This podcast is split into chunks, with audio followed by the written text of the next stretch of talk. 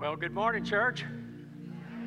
Well, that's pretty good. You're partly awake, so thank you for letting us be here today. Carol Ann and I uh, are delighted to be here. We actually got married 63 years ago, and six weeks later, we were pastor of Steep Hollow Baptist Church out here about three miles. So this is a special place for us. Lots of great memories. I remember that the kids here think you say A&M after your prayers instead of amen. I mean, we have a lot of fond memories. And people uh, ask me, uh, you know, you, you, you like the Aggies? I said, I like the Aggies. When you win, I celebrate. When you, when you don't, I cry a lot. I'm uh, once an Aggie, always an Aggie. So this is where we started. Glad to be home and so thankful for that. Even met some folks at Harvey Whedon here, uh, the Whedon clan from Steep Hollow and Mary Alice McFalls and I went to high school together. My goodness, how do we get old so fast, right? It happens in a hurry. But glad to be here and thank you for giving me the privilege. I want you to take your Bible. Now, I'm hurrying because I don't have any 28 minute sermons. I'm, i just want to tell you why I'm kind of rushing here because uh, I know you're used to 28 minute sermons. Uh, it will not happen this morning. so, anyway, all right, Acts chapter 16, and beginning at verse 10 uh, verse 6 to verse 10. Paul now is speaking, and, and uh, uh, he, uh, he says, They went through the region of Phrygia and Galatia. Dr. Luke is actually recording this. They had been forbidden by the Holy Spirit to speak the word in Asia. Wow. They've been forbidden to do what they've been commanded to do. And that's strange. And when they came to Mysia, they uh, tried to go into Bithynia.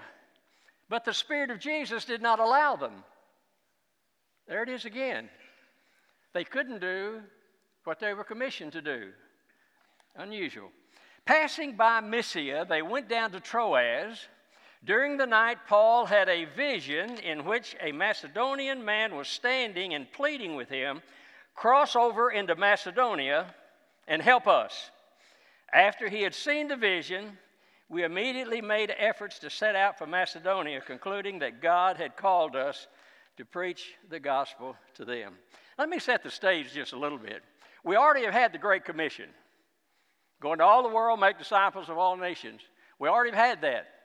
We already have Acts chapter 1, verse 4, or verse 8, where it says, You're to go into all the world and be my witnesses. But there's an ingredient here that is inserted that uh, is very important for us.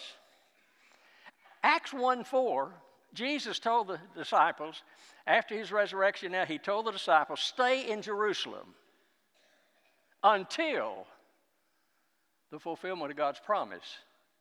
And then in verse 8, he says, Now after the Holy Spirit has come upon you, you will be my witnesses, Jerusalem, Judea, Samaria, the uttermost parts of the earth. Uh, let, let me just make the point easy. God did not give us the Great Commission and then tell us to go figure out how to do it. it it's not dependent upon our strategies, our plans. God has a plan for the fulfillment of the Great Commission, and it's not what we scheme or what we strategize or what we plan. Early in the book of Acts, the Holy Spirit is introduced.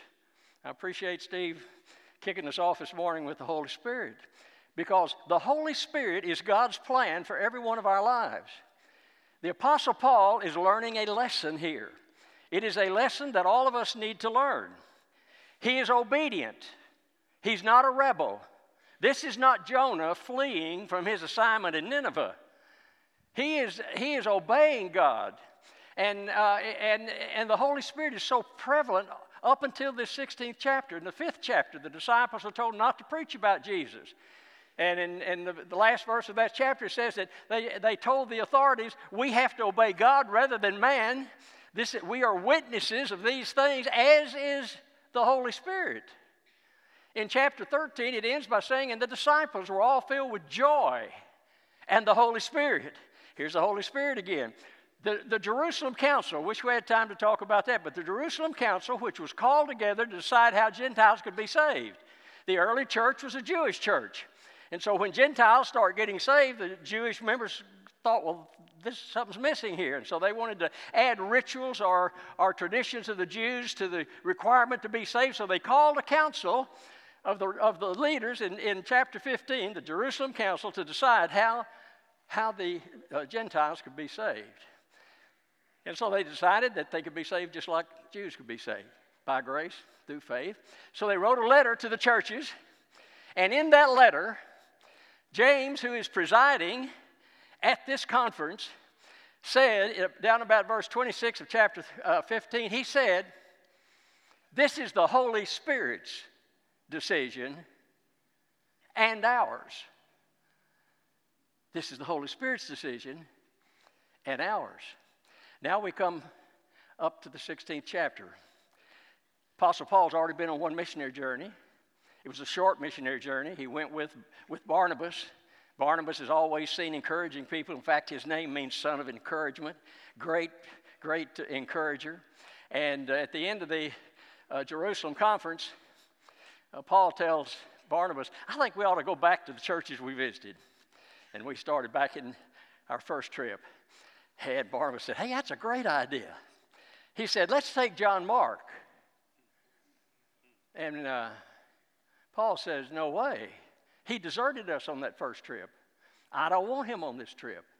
And the, and the strife got so severe that they actually split. And Barnabas took John Mark, went on a missionary journey. We don't know biblically where they went, but historically we can find some evidence of it. And Paul took Silas. So now Paul and Silas are on this second missionary journey. First journey, they went by boat over to Cyprus, spent a little time, and they went over to Pamphylia and ultimately up to Antioch of Pisidia. It was a short trip. They just turned around and came back and uh, went back to Antioch of Syria. And now this trip, they stayed on land. And they went, one of the first places they went was, through was, was uh, uh, where uh, Tarshish, where the Apostle Paul was born. And that's where he grew up. So they went through Tarshish, and then went up to Lystra and Derbe and uh, Iconium, and then Antioch of Pisidia. Now, plan, Paul's plan was to take a left and go west at Antioch of Pisidia. But the Holy Spirit said, You can't, uh, can't do that. Paul, see, had a good plan. Nothing wrong with it. And he's obedient, he's not a rebel. His plan was to go up to Antioch of Pisidia and then take a left and go over on the coast of Asia Minor and uh, evangelize. Holy Spirit said no. What do you do when you think you're obeying God and He tells you no? Well, it'll happen to every one of us. But it's a critical moment for us when that happens. So, still, obe- still being obedient, they traveled north. The Holy Spirit led them north, north, and they came to Mysia, which is a real thin strip of land between Asia and Bithynia. And when they came to Mysia, they said, We desired to go preaching in Bithynia. Now, you have to understand, Mysia and Bithynia are a lot like Bryan and College Station. You just go across the street and you're out of one into the other. That's the way it was there. You're in Mysia, then you go across the street and you're in Bithynia. And the Spirit of Jesus would not allow. Wow, there it is again. Obedient, passionate, commissioned. God says no. So, bewildered, no doubt, they, the Holy Spirit leads them over to Troas. Now, Troas is a seaport city. And uh, Paul, for some reason, is down by the ocean in the middle of the night. Now, people say, well, What was he doing? Don't know, but I'll tell you what I think. I think he was debating with God. I think he was saying, What's going on? You told us to do this, and then you tell us we can't do it. And you told us to preach, and now you tell us we can't. What's that? I think he was having a conversation with God. Whatever was happening, he had a vision. And in the vision, there was a man in Macedonia standing up and saying, Come over and help us. That's all. Didn't tell what he needed, he just said, Come, help us.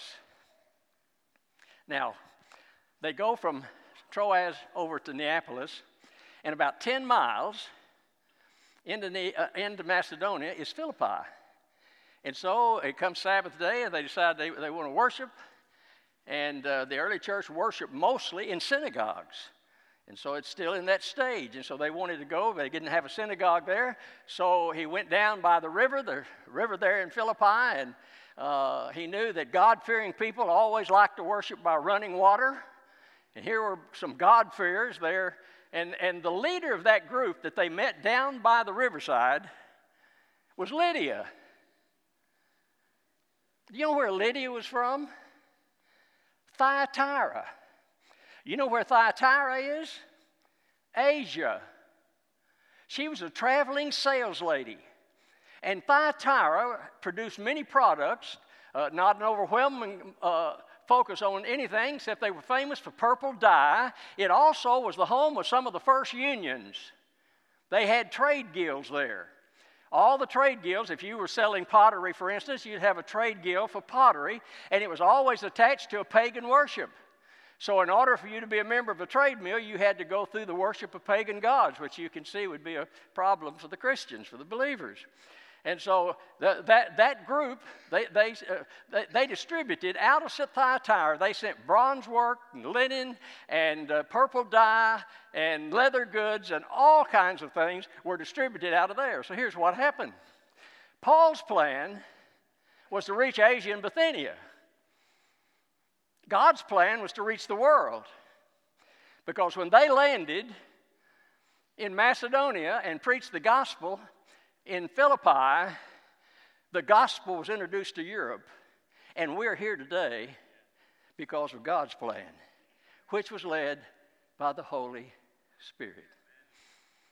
Oh, by the way, how did Asia and Bithynia get the gospel? In, in 112 AD, uh, uh, the, uh, Pliny the Younger, who was who governor of Bithynia, sent a letter to Trajan, the emperor, and he said, in, there, is, there is not a city, village, or rural area where you cannot find Christians.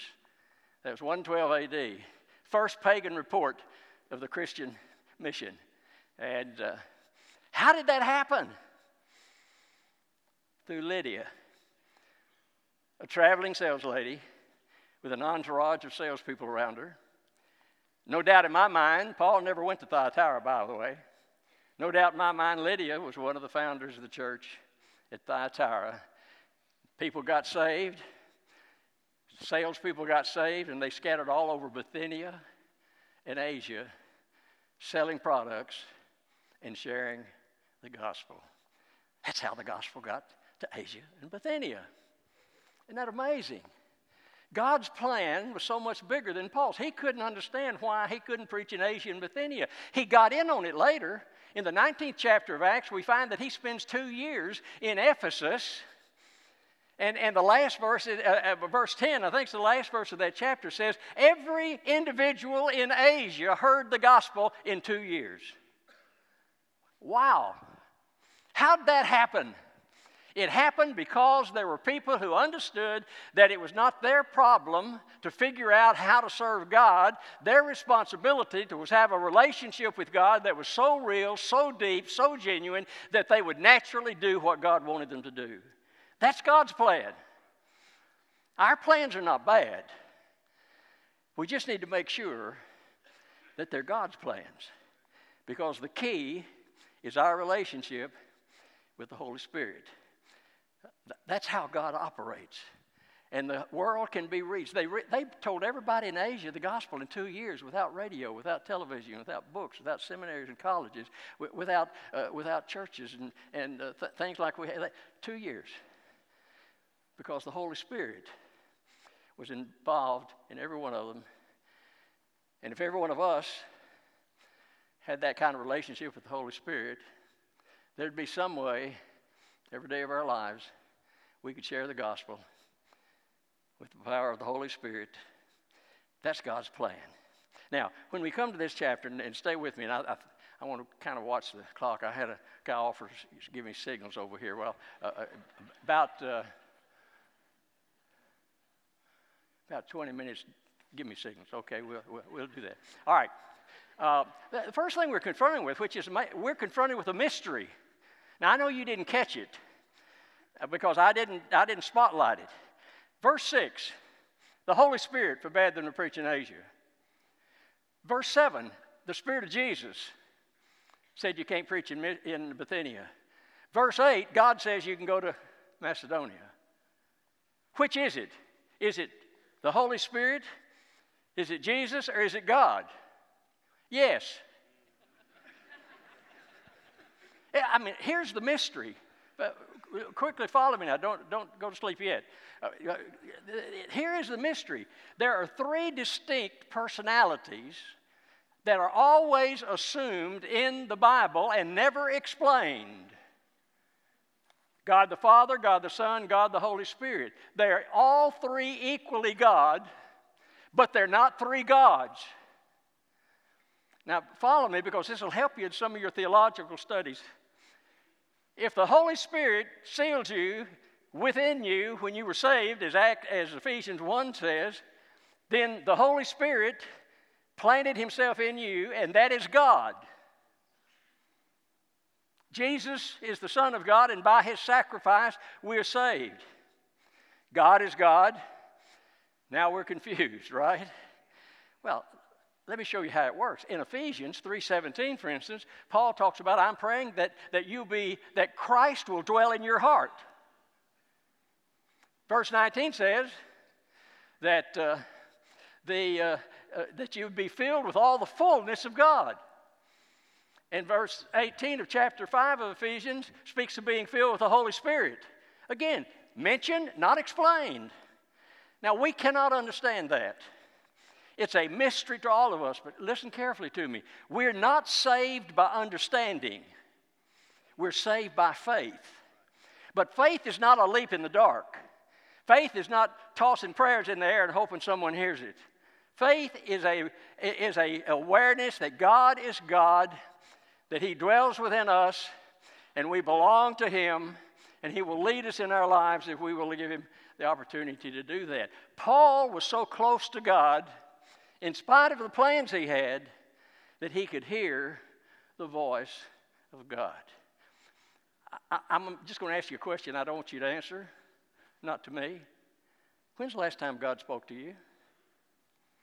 I mean, Christianity is not going to church and hearing sermons and teaching lessons and singing songs. That's part of it. But Christianity is hearing the voice of the God who dwells in you in a, a relationship of love and obedience, we belong to Him. Paul put it this way You're not your own, you've been bought with a price. So glorify God in your body and spirit, which are His. Uh, the, the, relationship with the Holy Spirit. Now, we'll never understand that. I wish I had time to give you a, a, long illustration. I'll give you a quick one. In September of 1977, NASA launched Jupiter 1.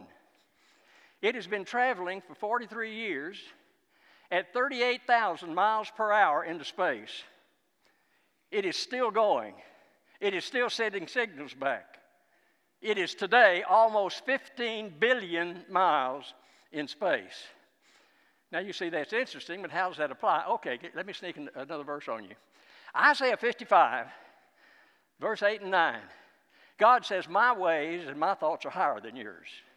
As high as the heavens are above the earth, that's how much higher my ways and my thoughts are than yours. Now, what God's trying to tell us, so listen carefully none of us are God. None of us are inerrant. None of us are, are mistake free. We're human, we fail, we're frail, we misstep. Uh, and, and that's why the world's in such chaotic uh, condition today, because uh, we're, we're living through the time of the judges. Last verse in Judges says, Everyone did what was right in his own eyes. That's, that's the world we live in. It's the world we live in. But Paul was living in a relationship with God who is so much higher. Oh, by the way, do you know how much a billion is? Just to give you an idea, there has been only one billion minutes since Jesus died in the last 20 years. One billion. That spaceship is 15 billion miles out there. God's just greater than we are. Uh, he wants us to learn to trust Him. He knows the way. Psalm 139 said, Before we were ever born, He already wrote our history. He knows what we're going to do and pleads with us, learns to, uh, yields His Spirit to us, and, and longs to have a relationship with us. Even though He knows what we're going to do, He loves us anyway. It's a mystery. Now, it would help you. I said it'd help you in your theology.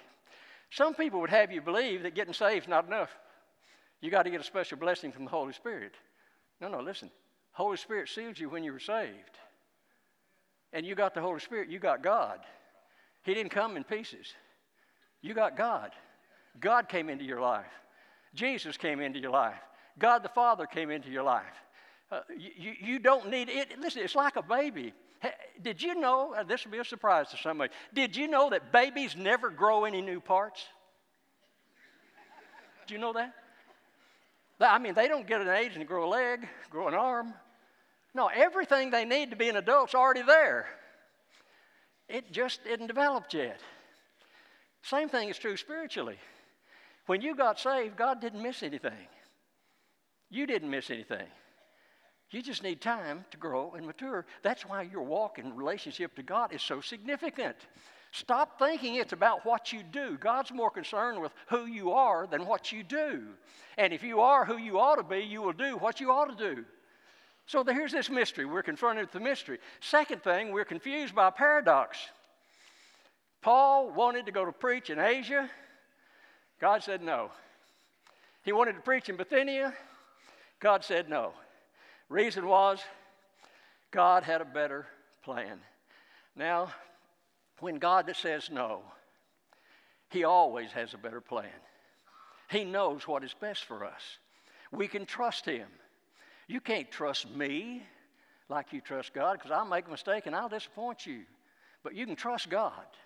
Jesus came and, and experienced everything in this world that, that we experience in the way of, of, of the human flesh, the appetites, the temptations, and yet he was without sin. Nobody else is. Why should we expect perfection out of people who are imperfect? God doesn't use any of us because of us, it's always in spite of us. But isn't it great God can do that? Uh, God said no to Paul not because Paul didn't have a good plan. He was not negative on Paul's ability to preach the gospel. He just had a better idea. Paul had no idea what lay in Europe. He had no idea where the Western world would develop. Paul was not in, in, in, had no ability, inability to understand that. God did.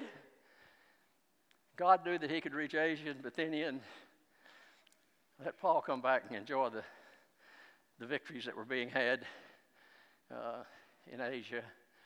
Uh, but his better plan was to bring the gospel to us. Aren't you glad that God had a plan to bring the gospel to us? And Paul is learning a wonderful lesson. He is being obedient, and God keeps saying no. And so let me tell you, let me tell you how to make decisions. Doubt never means yes. Never means yes. God never leads us through doubt. If God is God, and He is, and if He is, uh, has a plan for our life, and He does, then don't you think He's big enough to tell us what it is?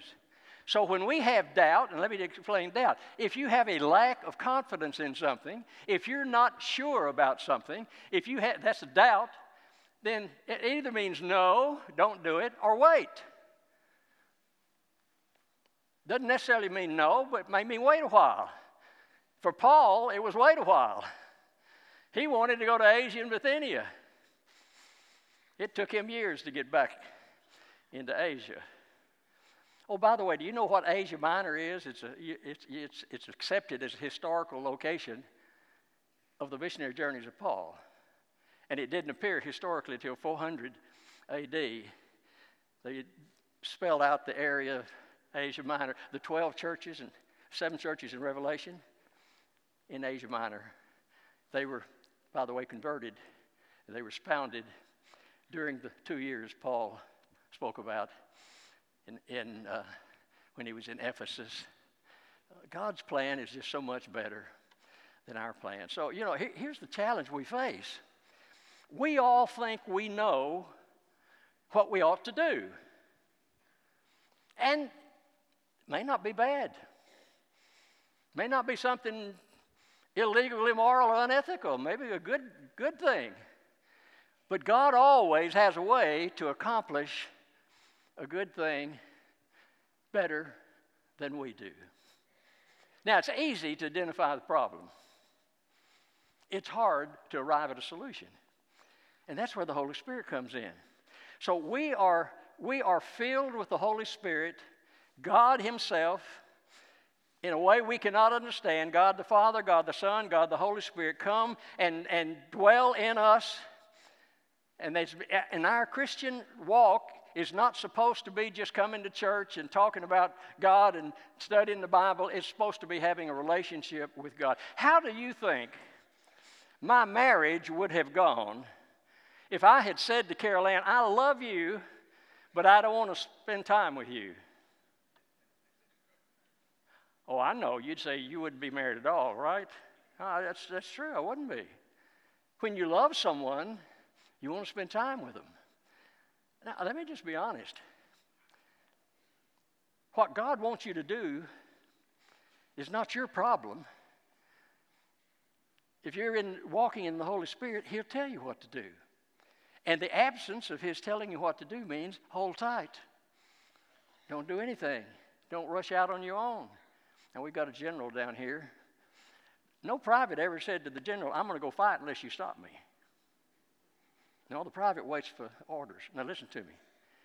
None of us are generals spiritually, we're all privates. We have no business launching out on our own trying to do something God didn't want us to do. And the only way we can know the difference is if we have a relationship with God through the Holy Spirit. That's the thing that confused us is that he said no, but he said no because he had a better plan. Now, here's, here's the third thing very quickly. I think I'm getting close. How much time do I have? Oh, oh that's, that's 11 minutes? Oh, okay. All right. I think that's two thumbs, actually, but nevertheless. Anyway, uh, the, uh, the thing that we're impressed with here is the obedience of Paul. God kept telling him no, and he kept obeying him. Amazing. He didn't complain, he didn't argue with God, he didn't debate with God. Might, get, might have gotten a little close in Troas, but he just obeyed God. You see, our part is to be obedient to the Holy Spirit who dwells in us. That's what being a Christian is. Listen, being a Christian is not being a Baptist, not being a Catholic, not being anything except we have a relationship with God. Christianity is not a religion, it's a relationship. God wants you to have a relationship with Him just like you have a relationship with those who are close to you. He wants to have a living, vital relationship with you. And we're impressed with that. We're grateful. We're challenged by the fact that Paul was obedient. You see, if you don't do what God has already told you to do, why should He tell you to do anything else? And our problem with Scripture is not that we don't understand some of it, it's that we understand it too well, but we don't want to do it. So, our, our, our problem is not trying to figure out a lot of things that we shouldn't be concerned about. A lot of things belong to God. And what happens in our lives and where we go belongs to God. And we need to be obedient and let God lead us to where He wants us to be. All right, last thing, very quickly. We're compelled by God's call the call was simple come and help us. Come and help us. Two things. We need to hear the call. Macedonians said, just come and help us. And I believe that's a cry of a lost world to us today. There are 243 cities in the world of over 1 million people. Every one of those cities is crying for help. The violence and the chaos and the terror that exists in the world Behind it all is a cry for help. Help us. We don't know what to do. We're angry. We're hurt. Uh, we, we help us. That's the cry. And, and we have the answer. There will never be peace till the Prince of Peace comes to dwell in the hearts of individuals and, and nations across this world. We need to hear the call, hear the call that is coming to us. And, but more than hear we need to heed it. Uh, when God calls us, it's, it's not just about information. He wants us to do something. He wants to use us in a special way, and so we need to heed the call. And it, says, Dr. Luke in verse 10 said, We immediately assume that God had called us to evangelize. The Greek word is euangelion, which means to preach the gospel, and it speaks of the content of the gospel and the actual act of preaching it. He says that's what they wanted. He wants us to spread the gospel, preach the gospel, evangelize Macedonia. And uh, when they got to Macedonia, all heaven broke loose. I mean, it was unbelievable. uh, Lydia and her household were saved. A demon possessed girl was saved. A jailer and his household were saved. All in this chapter. See, God is at work through His Holy Spirit, and, and, and there is a cry that He gives to us. It's, it's, it's not a call for us to, uh, to uh, first to do so, it's a call for us to be with Him. Listen, every day we're told there are a thousand different appeals made to every one of us radio, television, bus stops, buses, sermons, voices, all trying to get our attention. Let me read you. My favorite author is Max Lucado.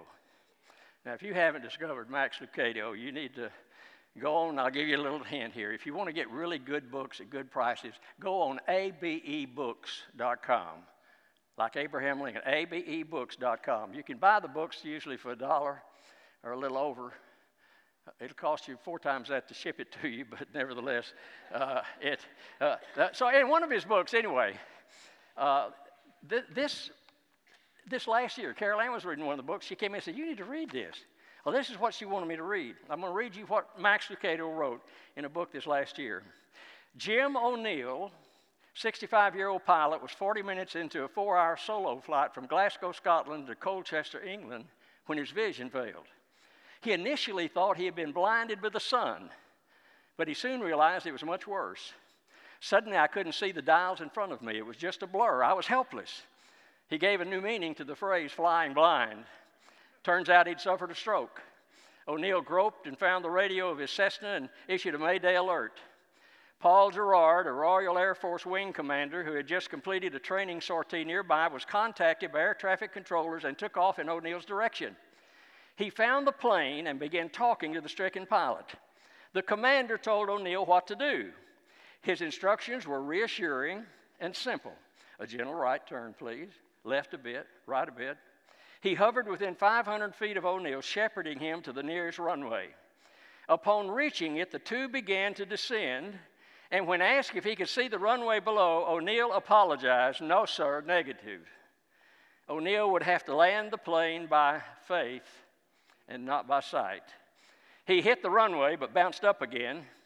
Same thing happened on the second attempt, but on the eighth try, the blinded pilot managed to make a near perfect landing. Most of us can empathize with O'Neill. We've been struck, perhaps not with a stroke, but with the demands of life. Not midair, maybe mid career, mid life, or even our golden years. We've lost sight of any safe landing strip, and in desperation, we issued our share of Mayday prayers. We know the fear of flying blind. Unlike O'Neill, however, we hear more than one voice.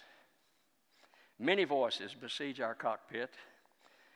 What if we fall, follow the wrong voice? What if we make the wrong choice? in a relationship with God, He's going to speak to you. He wants to guide you, just like Gerard guided O'Neill to land.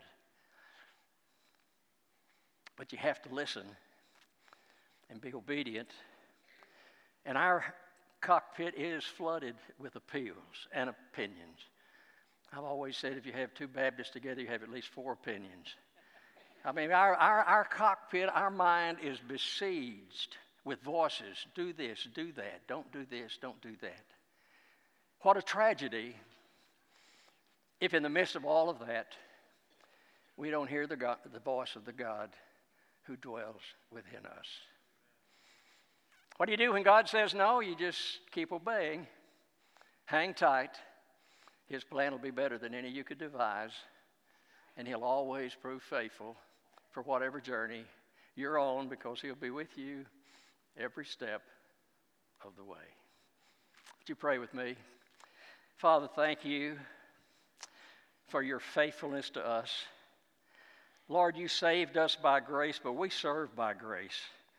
We could not get saved without your Holy Spirit working a miracle in our hearts, and we could not serve you without an incredible grace that allows us, who deserve absolutely nothing, to receive everything through your grace and to have the incredible privilege of serving with you in your kingdom.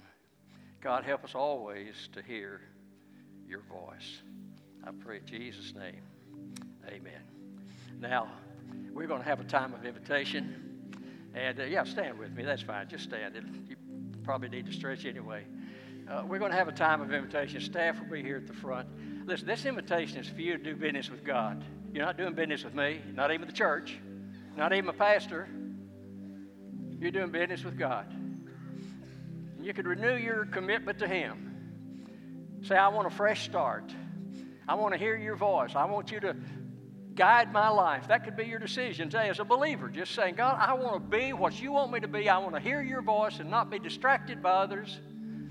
And that'd be your commitment today. Maybe you've never been saved. Maybe you don't have any idea what I'm talking about. Well, you can be saved. You can be saved right where you stand. Because it's simple. Anyone who calls on the name of the Lord will be saved. And to call on the name of the Lord means to repent, turn away from yourself, and say, I trust in Jesus for what I can't do for myself and receive the gift of eternal life. That'd be a great thing for you to do today. Or maybe you ought to join this church. It's great fellowship. Got a great future. Located in a wonderful place. God is here. And this might be where He would have you to join. That, that's my invitation to you. We're going to sing several stanzas. I invite you to leave where you are, wherever that is. Just find your way to an aisle. One of these gentlemen and ladies here at the front happy to help you. I invite you to come and say.